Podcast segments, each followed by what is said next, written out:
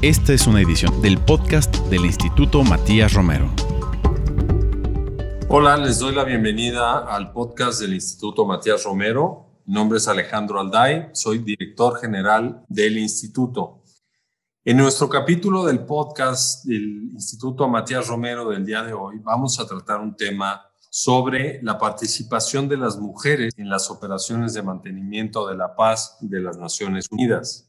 Las operaciones de paz de la ONU procuran inspirar seguridad, aportar apoyo político y de consolidación para ayudar a aquellos países que han pasado por un conflicto en la transición, la reconciliación nacional y finalmente alcanzar una paz que sea duradera o sostenible. Actualmente, las mujeres participan en todos los ámbitos del mantenimiento de la paz y sin lugar a duda han repercutido de manera muy positiva. Les comparto algunas cifras. En 1993, las mujeres representaban únicamente el 1% del personal uniformado que estaba desplegado en el terreno. Y para el 2019, de las 95 mil personas que conformaban el personal de mantenimiento de la paz, las mujeres representaban el 4.7% del personal militar y el 10.8% de aquellos efectivos policiales en las misiones, convirtiéndose así en una pieza clave para el mantenimiento de la paz. Como ustedes saben, también como contexto, México anunció hace algunos años su regreso en eh, las operaciones de mantenimiento de la paz de las Naciones Unidas. Esto se ha ido cumpliendo de forma gradual, con base en un calendario, y se combina también con el hecho de que el gobierno mexicano ha anunciado una política exterior feminista que va acompañada de una agenda muy clara en las actividades de Naciones Unidas y en particular en nuestra gestión eh, como miembros no permanentes del Consejo de Seguridad que vamos a llevar a cabo durante los años 2021 y 2022. Entonces, este es un tema de gran relevancia para nuestro país porque Hoy tenemos el gusto, el enorme gusto de conversar con dos mujeres mexicanas que han tenido una participación importante precisamente en el terreno, en operaciones de paz bajo la tutela de las Naciones Unidas. Y en primer lugar quisiera saludar a la capitán de corbeta, enfermera naval, Saraí Vargas de Jesús. ¿Cómo estás? Hola Alejandro, eh, muy buenos días, muchas gracias por esta invitación. Encantados. Eh, un honor, un honor estar aquí con ustedes compartiendo estas experiencias aquí en, compañía de mi, de mi amiga y compañera Ana. Muchísimas gracias, pues también le damos la bienvenida nuevamente a la capitán primera enfermera eh, Ana Cisneros Rabel, quien fue observadora en la misión de las Naciones Unidas en Colombia las dos invitadas que tenemos eh, el gusto de, tener en este capítulo han sido instructoras del Centro de Entrenamiento Conjunto de Operaciones de Paz de México, el SECOPAM. Y aprovecho también para agradecer muy especialmente el apoyo que han brindado tanto la Secretaría de Marina Armada de México como la Secretaría de la Defensa Nacional al Instituto Matías Romero para que dos de sus distinguidas representantes estén con nosotros. ¿Cómo estás? Muy buenos días. Muy buenos días, Alejandro. Un gusto volver a estar aquí con ustedes. Eh, un gusto pues también compartir con, con, mi compañera, la capitán Saraí, que hemos estado trabajando en este tema, eh, toda esta agenda de mujer, paz y seguridad, y pues a compartir pues las experiencias en, en nuestras misiones. Muchísimas gracias. Capitán Saraí Vargas, ¿podríamos eh, iniciar resaltando por qué es importante cada vez más la incorporación de las mujeres en estas operaciones de paz de las Naciones Unidas. Claro que sí, Alejandro. Eh, bueno, primero, creo que la participación de las mujeres eh, pues en las operaciones de mantenimiento de la paz de las Naciones Unidas, como en todos los ámbitos laborales, pues es de suma importancia ya que promueve la igualdad en actividades donde antes eran exclusivamente de, de personal masculino. A lo largo de las misiones de paz, las Naciones Unidas se dieron cuenta que incorporar a las mujeres dentro de esos procesos eh, de negociación de ambas partes en conflicto y en el caso de, puestos estratégicos en Naciones Unidas, pues incrementaba eh, la, como lo dijiste inicialmente, a que la paz fuera duradera y sostenible. Y pues en efecto, este, al integrar las mujeres en todos estos procesos, desde puntos estratégicos hasta las, las primeras líneas en terreno, pues nos aumenta hasta eh, un 20% que el proceso de paz dure dos años y hasta un 35% de que este proceso dure al menos como 15 años. Y si bien sabemos que cuando hay presencia de mujeres, este, otras mujeres se sienten identificadas y es más fácil acercarse para cumplir los, los procesos de paz. Este es un aspecto muy importante, el que acabas de mencionar. Lo vamos, lo vamos a tratar a lo largo de, de nuestro capítulo, porque sin duda esta sensibilidad y esta visión de las mujeres en momentos tan difíciles como los que presentan las situaciones de conflicto y de post-conflicto para las sociedades que han atravesado por ellas, pues es muy importante. Por eso Naciones Unidas cada vez más ha incluido eh, un mayor porcentaje de mujeres en sus operaciones, no solo por una cuestión que es eh, políticamente correcta, legítima, de paridad, sino porque hay una ventaja clara de la participación de las mujeres en estas, en estas operaciones. Capitana Ana Cisneros, ¿cómo han visto ustedes desde, desde la Secretaría de la Defensa Nacional y en lo personal la evolución y la incorporación de un mayor número de mujeres en las misiones de paz? ¿Cómo ha tenido un impacto esto en la participación ya en las comunidades en conflicto por el hecho de, que mujeres estén ahí encabezando en muchas ocasiones el diálogo, dirigiendo algún tipo de operación. ¿Cómo lo perciben ustedes? Sí, claro, este, Alejandro. La percepción ha sido muy buena.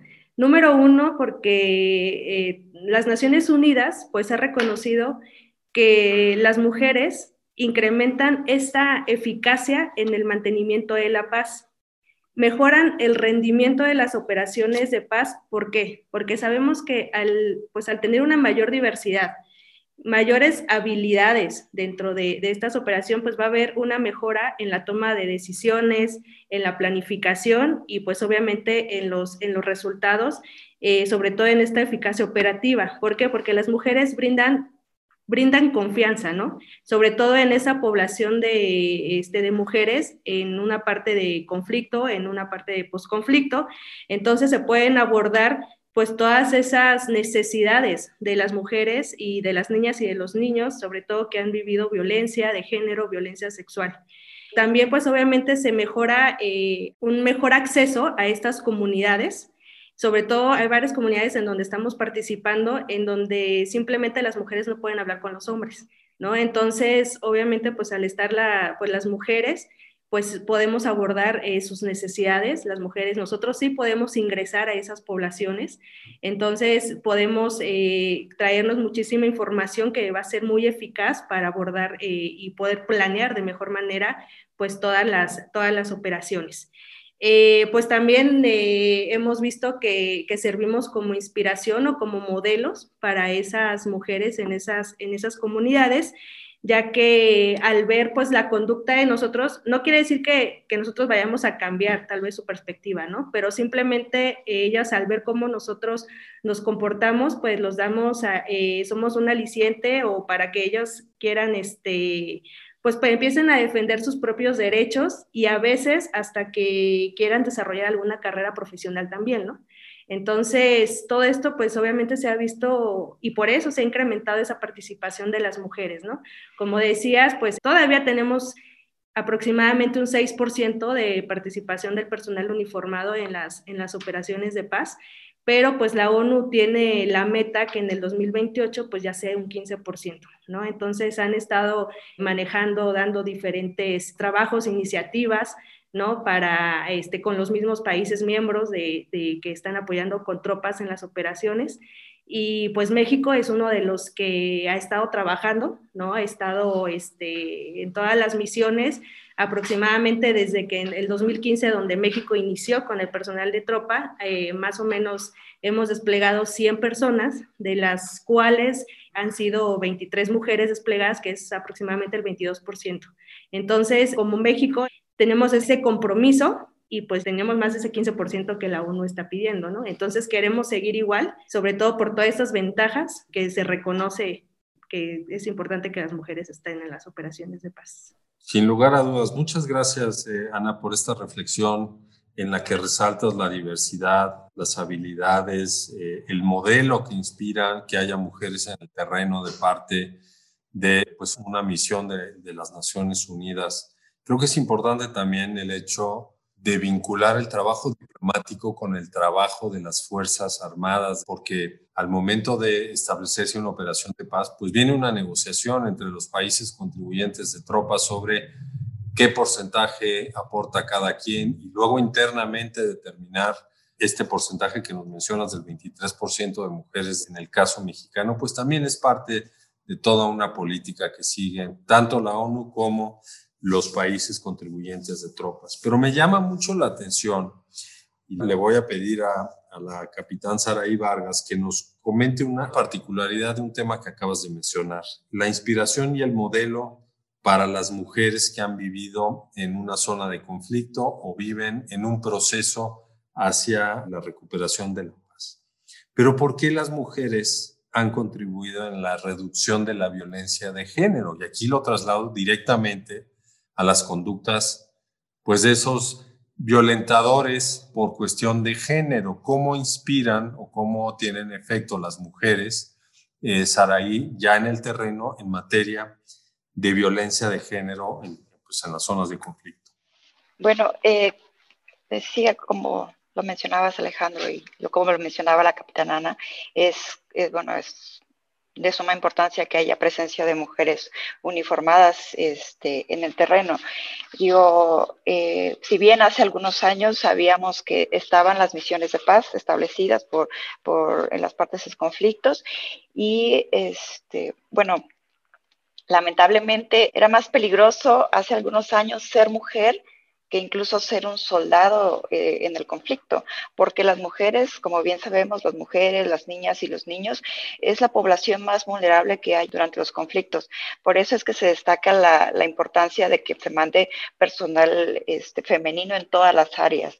Y si bien, este, la, como lo mencionaba Ana, este, no era tan fácil que las mujeres después de sufrir una violencia, ya sea de género, una violencia sexual relacionada con los conflictos, se informar, a, dar esa información como que a las autoridades para tener como que un apoyo, porque se sentían solas.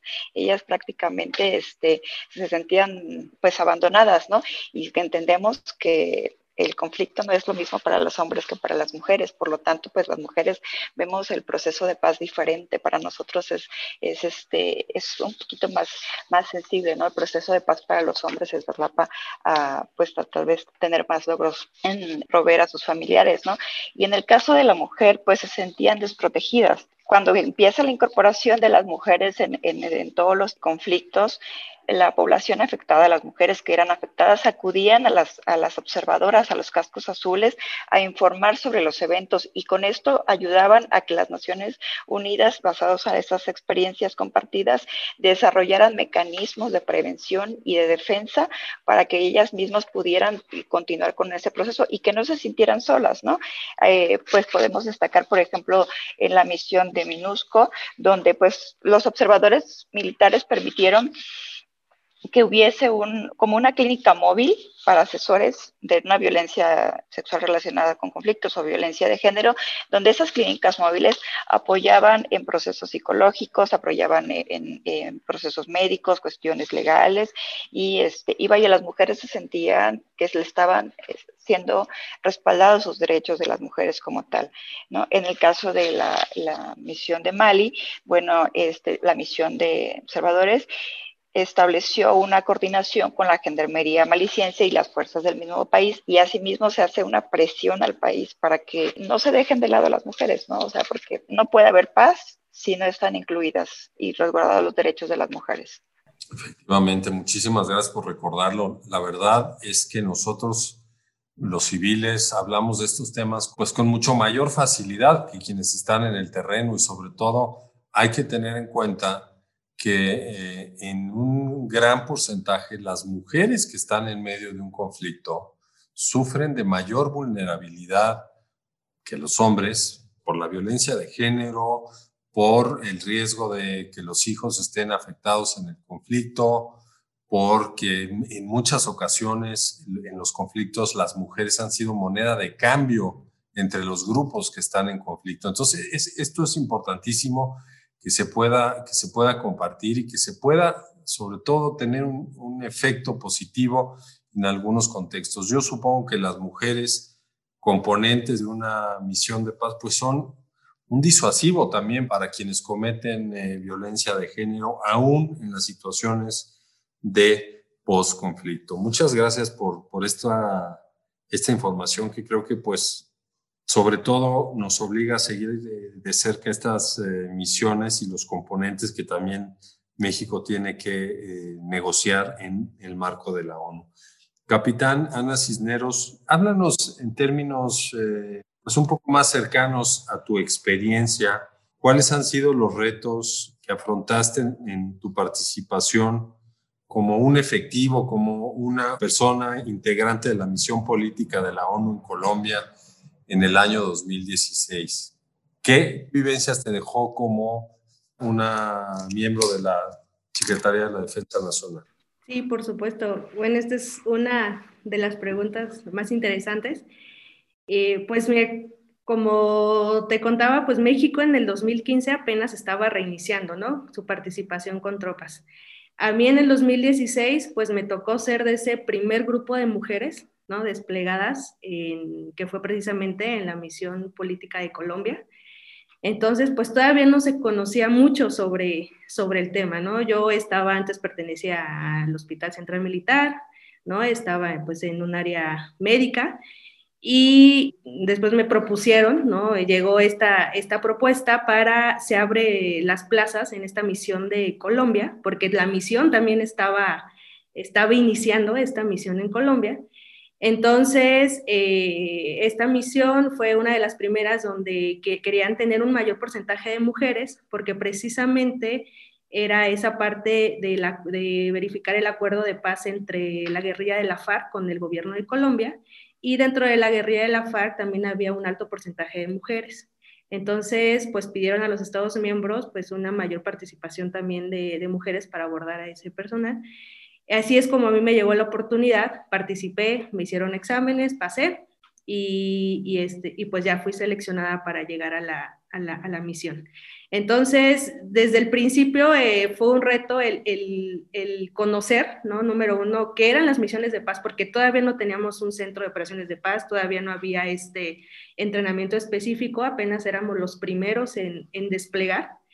Entonces, eh, pues fue el llegar a, un, a, un, equipo pues multinacional, eh, de que varios compañeros de otros países con ya tres o cuatro experiencias en misiones de paz, y pues uno era la, pues, la primera experiencia, México tampoco tenía mucha experiencia, entonces fue un reto muy grande el, el, tener la camiseta número uno de México, porque vamos, ya no, es, ya no vamos como el ejército, como, como alguna fuerza armada, sino vamos representando a México. Entonces así te ven cuando llegas a México, es la que está, que está ahí, ¿no? Entonces ese fue un primer reto. ¿no? De llegar y ponerme a la par de, de, los compañeros, eh, de empaparme con ellos, ¿no? De todos los conocimientos de este, que ya tenían. Y, y después, pues también el, el, que pues no había muchas mujeres. En el primer equipo que me desplegué yo era la única mujer, con puros compañeros. Y pues también, ¿no? Ese fue otro segundo reto. Y pues fue algo, un reto que, que me di cuenta que las Fuerzas Armadas pues estamos muy bien preparadas. ¿Por qué? Porque a pesar de que no teníamos esa experiencia, no tuvimos ningún problema en llevar a cabo pues todas las tareas que, que nos encomendaban. En mi caso, pues me tocó ser eh, jefa de, de, personal como de recursos humanos, ¿no? De, en la sede, a, este, independientemente pues de las actividades que me tocaban como observador internacional, querer ir a patrullar, querer ir a verificar los campos, eh, el campamento que se estaba haciendo para los guerrilleros, me tocó vivir con guerrilleros, con personal de, del gobierno de, de Colombia, estar en, negociaciones, en mediar diferentes situaciones. Eh, no iba tal como tal como enfermera, ¿no? Sino pues estaba con esta segunda carrera, pues la militar, más que nada, ¿no? En esa dejación de armas, en donde nos entregó pues este, la FARC las armas a nosotros, a Naciones Unidas. Entonces, eh, pues por supuesto que me traje muchísima experiencia sobre el terreno, ¿no? De vivir en campamento, de vivir en la selva, totalmente durante siete meses y después eh, ver que la preparación que tenemos, pues me dio oportunidad de ir hasta ascendiendo, ¿no? Dentro de la misma misión, yo inicié en el terreno, después me, seleccionaron para estar en una sede regional y terminé en el cuartel general, ¿no? Entonces, es donde digamos que pues que México empezó a, a subir, mis compañeros que estaban también, eh, muy bien reconocido todo, todo el trabajo, entonces eso pues me dio pues mucha felicidad de saber que, que el personal quería trabajar con los mexicanos, ¿no? Porque sabíamos que éramos personas que, pues, que trabajábamos y que íbamos a hacer las cosas, pues, las cosas bien, ¿no? Y también otro, uno de los retos también grandes también fue la conducción, ¿no? Porque a nosotros nos toca manejar los vehículos de, la ONU, vehículos este, 4x4, ¿no? Que pues me tocó aprender un poquito acá, me dieron un adiestramiento previo, ¿no? En todo eso. Eh, los caminos son muy difíciles, eh, ahí no hay de que mujer o hombre, todos somos, todos hacemos las mismas tareas, aunque sí en algún momento me tocó, en algún momento el jefe decir, a ver, ¿cómo manejas tú? Cosa que no le decía tal vez a los hombres, ¿no? Primero te quiero ver cómo manejas. Digo, no sabíamos mucho, pues después digo, bueno, no tendríamos por qué pasar nosotros como simplemente por ser mujer, ¿no? Esa parte de, de, querer demostrar, ¿no? Pero pues sabemos que también es una lucha que hemos estado, pues eh, como mujeres en, este, en nuestro trabajo, pues poco a poco irnos quitando esos estigmas, ¿no? Pero eh, pues muy bien, la verdad, eh, y al final pues fue reconocido todo, todo este logro. Entonces, es, es muchísima experiencia profesional, personal, la verdad, este, es un gran logro todo lo que, lo que se están haciendo en las operaciones. Nos da mucho gusto escucharlo. Seguramente no fue, no fue tan fácil como nos lo acabas de contar, pero en algunas discusiones hace algunos años que escuchábamos que algunos miembros de, de las Fuerzas Armadas decían y sostenían que la instrucción militar que tenían en México pues era, era apta para poder salir a las operaciones de paz de las Naciones Unidas. Y afortunadamente ya, ya pasamos esa discusión, esos dilemas sobre si participar o no. Es claro que no son operaciones eh, intervencionistas, porque pues son, el país es quien pide que se despliegue la operación y el Consejo de Seguridad dicta el mandato y va controlando el funcionamiento de la, de la operación. Esto es muy importante para, nuestro, para nuestra audiencia. Las operaciones siempre llegan a un país a petición de ese país y bajo control de las Naciones Unidas. Y pues bueno, enhorabuena por esa, por esa experiencia que estoy seguro va a ser muy útil para compartirla en, en, los distintos esquemas de capacitación que tiene el SECOPAM y también para tus próximas eh, misiones. Quiero preguntarle también a Saraí por su experiencia, pero más por su experiencia en el terreno, con retos, con, eh, pues con cuestiones ya difíciles de, lo que significa estar en una operación de paz. Saraí, ¿qué nos puedes compartir también para las mujeres que nos escuchan? Sí, eh, bueno, retos igual muchísimos, ¿no? Eh, es como lo dijo Anita, es estar, es ir preparadas, ir capacitadas para todo lo que se nos presente y ponernos a la par con los compañeros que ya estaban en misión, ¿no? que ellos ya tenían un proceso ya establecido, llegar y nosotros incorporarnos nuevamente a todo ese proceso, es aprender el reto, bueno, este, a mí me tocó estar en, en el cuartel general, en la, en la unidad médica y eh, como enlace de observadores internacionales en caso de que requirieran este apoyo médico. Pero bueno, como es muy poco el personal, también nos tocaba atender cuestiones del personal de excombatientes. Entonces, eh, yo recuerdo que pues llegué con, con el asistente médico que ya estaba ahí y ella, bueno, es de nacionalidad colombiana y ella, bueno, Anita también le tocó este, conocerla. Ella es una persona este, súper preparada, muy activa, muy trabajadora, que está así como que súper revolucionada. Entonces llego y aprenderme todo el sistema de salud de Colombia, aprenderme todo el proceso de, de, de cómo, de cuáles son los canales de atención para tanto los observadores internacionales, para la población civil.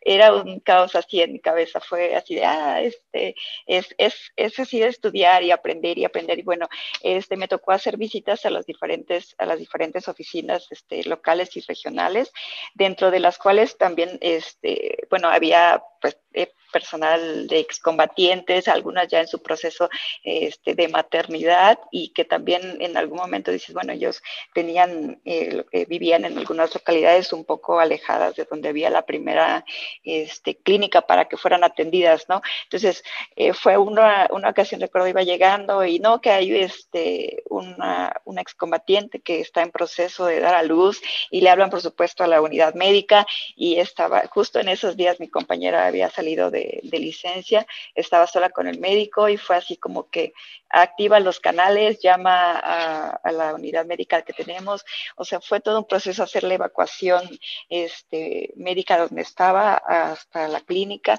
eh, vaya, fue, fue como que una adrenalina vivida, ¿no? Y pues también en otra de, de las visitas que hice, vi de todo, ¿no? Se ve de todo ahí, desde el personal que está obviamente muy involucrado en todo el proceso, muy comprometido. Hay gente que ya estaba completamente en los procesos de, de, reincorporación, en los, en los proyectos productivos, en los cuales pues el gobierno de, Colombia los apoyó para que hicieran, no sé, este, producción de café, ¿no? Y me tocó personal que se veía muy entusiasmado, que, que me tocó conocerlos, los presentaron y vaya, este, ver el entusiasmo y la actitud con los que ellos están este, deseando que se culmine el proceso, la verdad es muy satisfactorio. Es una que dices, wow, vale la pena todo este sacrificio, ¿no? Porque realmente estás ayudando a, la, población a que se reincorpore a la vida social. Y ellos están comprometidos, entonces la verdad es que es una sensación así como que muy, muy satisfactoria. Muchas gracias por esa explicación también, o más bien por compartir estas experiencias Quisiera preguntarles ahora a ambas, dada su formación como enfermeras y capacitadoras, ¿cómo perciben los efectos de la pandemia como un reto adicional en el terreno, en, eh, pensando en operaciones de mantenimiento de la paz? Eh, si ustedes tuvieran sugerencias, por ejemplo, para quien diseña una operación, ¿qué aportarían? El Comité Internacional de la Cruz Roja ha resaltado varias veces la doble vulnerabilidad que representa la pandemia, sobre todo porque estamos hablando en lugares donde hay conflicto o hubo un conflicto y, no hay fácil acceso de nada. Entonces, eh, ¿cómo lo perciben ustedes? Les, pediría un comentario eh, a cada uno. A ver, Ana, comienza. Sí, claro. Bueno, lo que hemos estado percibiendo es que, así como lo comentabas, eh, pues justamente ha hecho que, que pues tal vez ponga en riesgo todos estos avances, ¿no? Que se, que se han logrado, sobre todo referente a la participación de la mujer. Pues obviamente la pandemia nos ha obligado a encerrarnos, ¿no? Entonces, imagínense en esas sociedades, pues las mujeres volverse a encerrar, tal vez están viviendo violencia, alguna violencia de género, alguna violencia sexual, ¿no? todo esto relacionado con los conflictos y entonces pues ha impedido otra vez acercarnos a, esa, esa población. Entonces, ahorita lo que sí nos hemos estado dando cuenta porque vamos siguiendo toda esa línea, pues es que, número uno, ahorita las mujeres líderes se encuentran en esa, en esa primera línea de respuesta de COVID. Hemos visto que siguen patrullando, ¿no? Obviamente con todas esas precauciones, ¿no? Están yendo a esas comunidades a enseñar todas estas protección de medidas preventivas a las, a las poblaciones, a las comunidades, y están tratando pues de seguir abordando estos, todos estos conflictos eh, que hay es con referente a, la parte de las mujeres, ¿no? Porque no, no sé, la pandemia no puede, no puede hacer que las operaciones de paz paren, ¿no? O que digan, bueno, vamos a dejar esto porque ya no se puede hacer, porque pues todo lo que se ha estado ganando, pues se puede retroceder, ¿no? Entonces, la cuestión es seguir ahorita eh, caminando porque, o sumando todos estos esfuerzos para que pues volvamos a, a lograr una sociedad pues más igualitaria y ese ahorita o lo hacemos y se logra conseguir esa paz eh, duradera y más inclusiva o volvemos a retroceder. Entonces, pues sí, ahorita se siguen en las operaciones, se sigue manteniendo, siguen los relevos, eso no se ha detenido. ¿no? los relevos de participación de, personal de tropa, se siguen haciendo los mismos tipos de operaciones, ¿no? Eh, de actividades operativas sobre el terreno, para evitar que, pues, que haya ese retroceso en todo ese avance que ya hemos tenido. Saraí, ¿qué nos compartes de esto? Porque hemos visto, por ejemplo, eh, medidas sanitarias que se han recomendado a lo largo de la pandemia en lugares donde a lo mejor no hay agua o donde no hay una atención eh, médica inmediata o donde no hay policía para atender estas situaciones de violencia de género que nos acaba de, de resaltar Ana. Un poco, ¿cómo lo percibes tú? Vaya, la verdad es que sí, la pandemia ha afectado de manera significativa pues eh, a, todos, a todos los niveles, ¿no? Y las misiones de paz pues no están, no están de lado. Eh, en el caso, cada misión de, de, paz es diferente, la población es completamente diferente, la cultura es diferente. Entonces, cada una de las misiones ha trabajado con el personal de observadores primero, pues para capacitarlos a los, a los observadores, ¿no?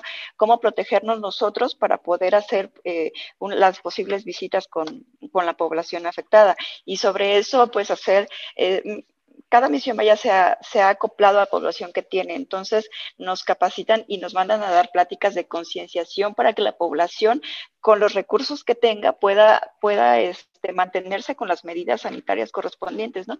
Y como bien lo dijiste, hay comunidades en las que eh, pues no hay suficiente agua y es muy complicado. Entonces ahí entran otras alternativas, no sé, es el, el, uso de gel antibacterial, cuestiones que nos ayudan a mitigar mucho la, la la propagación del virus, ¿no? Entonces, es una, es, es una, este, es un trabajo compartido, tanto con los, observadores de las misiones como con el gobierno donde estamos trabajando. Y la verdad es que al menos, eh, bueno, compañeros que nos han, nos han compartido experiencias en las otras misiones, pues ellos, como lo dijo este, Anita, ¿no? Ellos están eh, trabajando, continúan trabajando, porque no se puede detener el proceso de paz es en el caso de Colombia que los proyectos productivos precisamente son para que ellos tengan sustentabilidad económica y poder eh, atender a su familia, pues están buscando la manera de que sigan avanzando los proyectos productivos, ¿no? Y vaya, la pandemia, pues no, no, no podemos bajar la guardia tampoco ante eso en ninguna de, de, las, dos, de las dos líneas y pues nos mantenemos principalmente este, capacitados, ¿no? Para, para abordar a todas las poblaciones. Muchas gracias. Esto es importante. Ustedes han mencionado un, contexto que es eh, principalmente el, colombiano para pues, verificar el acuerdo de paz, pero hay otros lugares en donde el cese al fuego que pidió el secretario general de Naciones Unidas pues no se ha cumplido. Entonces, sobre el conflicto armado ha llegado la pandemia y esto pues eh, muestra una problemática mucho más compleja de otras. Quisiera pedirles un comentario sobre el tipo de capacitación que se da en el, en el eh, que es el Centro de Entrenamiento Conjunto de Operaciones de Paz, para que a partir de esta experiencia que ustedes nos acaban de, de transmitir y también pues de los manuales de instrucción que tienen en, tanto en la Sedena como en la CEMAR, el personal militar y el policial, el civil mexicano que vaya a ser desplegado en una operación de paz lleve esa preparación. ¿Qué es lo que se imparte como instrucción, especialmente en el SECOPAM? Sí, claro, Alejandro. Eh, bueno, acá primeramente es decir que el material que nosotros eh, compartimos en los cursos es materiales eh, que ya es estandarizado por las Naciones Unidas. nosotros no es que creamos el programa, ¿no? Sino que eh, los programas ya están hechos por las Naciones Unidas, ya que ellos tienen un, un, área de adiestramiento que cada misión la tiene y entonces por, en base a las lecciones aprendidas es como ellos van actualizando estos, estos materiales de entrenamiento, ¿no? Porque pues las, las, todas las operaciones de paz pues también han ido evolucionando y obviamente pues tiene que ir evolucionando todo esta, este material de, de capacitación, ¿no? Eh, se dan cuenta, bueno, lo más seguro, por ejemplo, ahorita con lo de la pandemia, es que justamente tal vez vuelvan a cambiar en algunos momentos estos materiales de, de, entrenamiento y de capacitación, ¿no? Porque ya nos tenemos que abordar ahora esta nueva problemática para ver cómo se van a ir conduciendo estas operaciones de paz.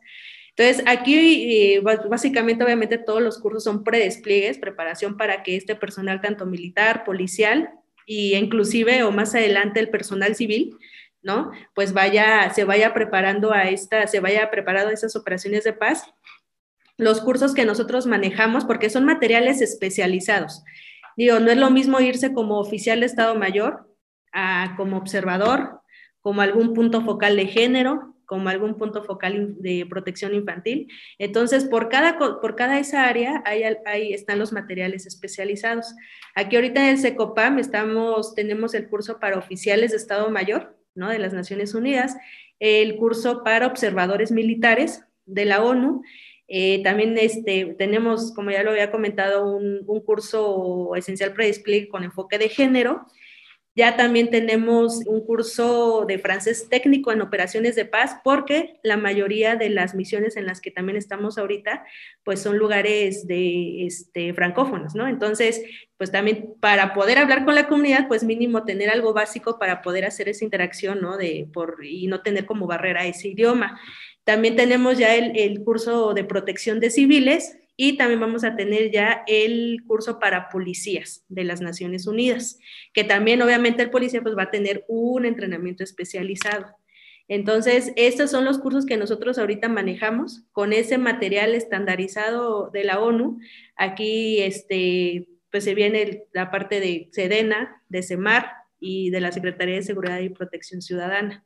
Entonces, así es como nosotros manejamos la capacitación lo más especializado posible para que se vayan, obviamente, lo, mejor preparados, ¿no? A, estas, a estas misiones. Muy bien, pues muchas gracias. Eh, vimos que hace unos días estuvo el embajador de Francia precisamente ahí en Secopam, resaltando muy positivamente las instalaciones y, y la instrucción también que se da, que como nos acabas de aclarar y qué bueno que se ha hecho, parten de modelos ya establecidos por las Naciones Unidas precisamente para que eh, al momento de desplegarse una misión, pues todos aquellos y aquellas quienes la integran, pues ya tengan, digamos, la misma instrucción de cara a la misión. Y esto es importante también resaltar de los idiomas para, para poder estar listo al despliegue en lugares donde no se habla necesariamente el idioma materno de, de ustedes. En, en el caso particular, eh, frente a la población, pero también frente al comandante encargado de la misión y a sus compañeros, porque las operaciones integran tropas de distintos países. Sobre tu experiencia, Saraí, en otros países fuera de Colombia, ¿tienes algo que nos quieras compartir? Este, bueno, sí, yo tuve la fortuna de, bueno, como bien lo dijeron, este, este, soy enfermera, eh, tengo la especialidad en urgencias y asimismo hice una especialidad este, de, medicina táctica, pues un poquito, eh, van de la mano, ¿no? Entonces, en, Chile fue que recibí una capacitación previa de, medicina táctica en la que, bueno, nos, nos dicen cómo atender a un paciente en, situaciones este, bajo fuego, ¿no? Eh, previo al despliegue tuve la oportunidad de que me enviaran a un curso eh, en Colombia precisamente, este, todavía no estaba designado como el lugar donde yo iba a ser desplegada, pero este, casualmente me tocó Colombia, fue el curso oficial de Estado Mayor en Naciones Unidas, que aquí este, actualmente ya se da en el SECOPAN, este, afortunadamente, ¿no? Ya, ya tenemos como que todos los cursos. Este, vaya, y de eso igual eh, uno va como que recopilando todas esas experiencias para transmitirla en el caso de nosotros que estamos como instructoras.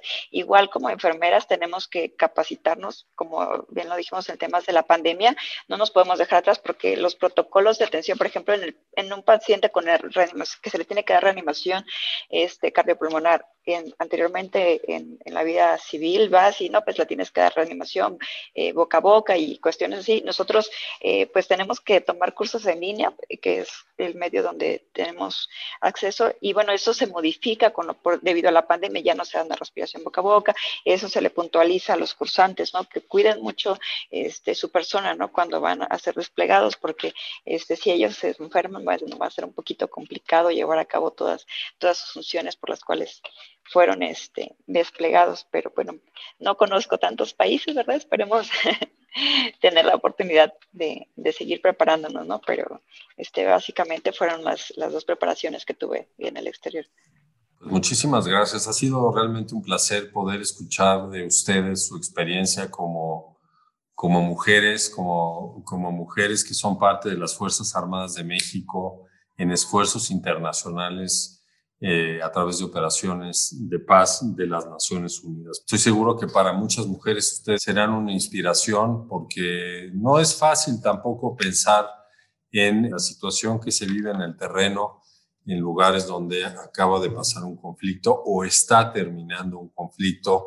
Los procesos de reconciliación nacional son muy difíciles y luego la parte de la justicia, como señalaron ustedes, la justicia para las mujeres es importante, pero para todas las personas que, que fueron víctimas en el contexto del conflicto es importante porque si no, no hay una paz que sea duradera y eso lo sabemos muy bien. Yo quiero agradecerles muy especialmente a la capitán de corbeta, enfermera naval Saraí Vargas de Jesús y a la capitán primero, enfermera Ana Cisneros Rabel por haber participado en este capítulo del podcast, que ha puesto de relieve la mayor participación de las mujeres en, eh, operaciones de paz de Naciones Unidas y la experiencia de dos mujeres mexicanas que han estado desplegadas en ellas. Muchísimas gracias. Muchas gracias, Alejandro, por la invitación. Muchísimas gracias por la invitación y ha sido realmente un honor poder compartirles todas las experiencias vividas.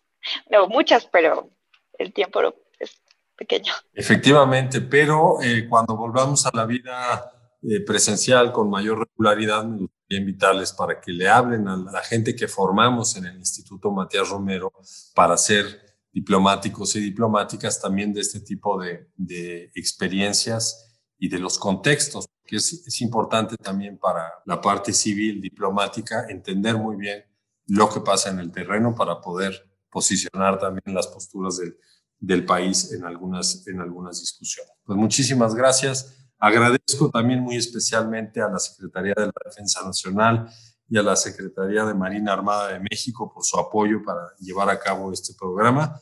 Y sobre todo agradezco a, a ustedes, a la audiencia que sigue este podcast del Instituto Matías Romero.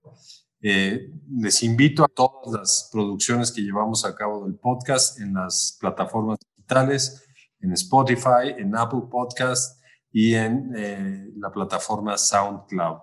Quiero agradecer finalmente a la producción del programa que estuvo a cargo de Ana Teresa Sainz, a la realización de Jorge Escamilla y a la operación técnica a cabo de Gilberto Díaz. Me despido de ustedes. Mi nombre es Alejandro Alday desde el Instituto Matías Romero en la Ciudad de México. Muchas gracias y hasta pronto. Esta fue una edición del podcast del Instituto Matías Romero.